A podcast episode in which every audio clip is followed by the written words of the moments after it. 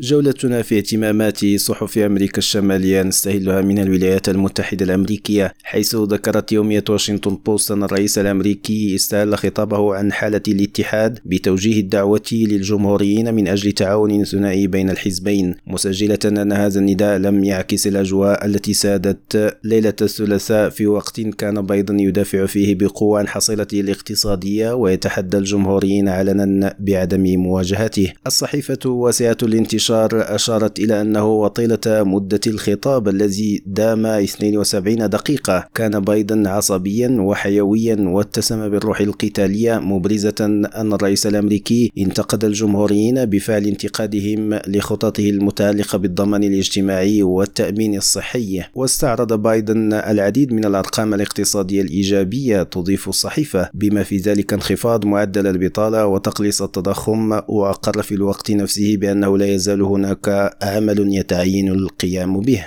أما في المكسيك فقد واصلت الصحف المحلية اهتماماتها بتطورات المحاكمة التي يخضع لها وزير الأمن السابق خينارو غارسيا لونا في الولايات المتحدة مبرزة أن حكومة أندريس مانويل لوبيس أوبرادور تنتظر انتهاء أطوار المحاكمة لتدارس إمكانية التقدم بطلب تسليم المسؤول السابق للمكسيك. وفي هذا الصدد كتبت يومية الصول دي ميخيكو نقلا عن الرئيس المكسيكي تأكيده أن الحكومة الحكومة تنتظر فقط صدور حكم قضائي في حق وزير الأمن السابق المتابع بتهم تهريب المخدرات والتواطؤ مع أعضاء عصابات إجرامية للتقدم بطلب للولايات المتحدة بهدف تسليم غارسيا لونا إلى السلطات المكسيكية. عماد حقير راديو مكسيكو.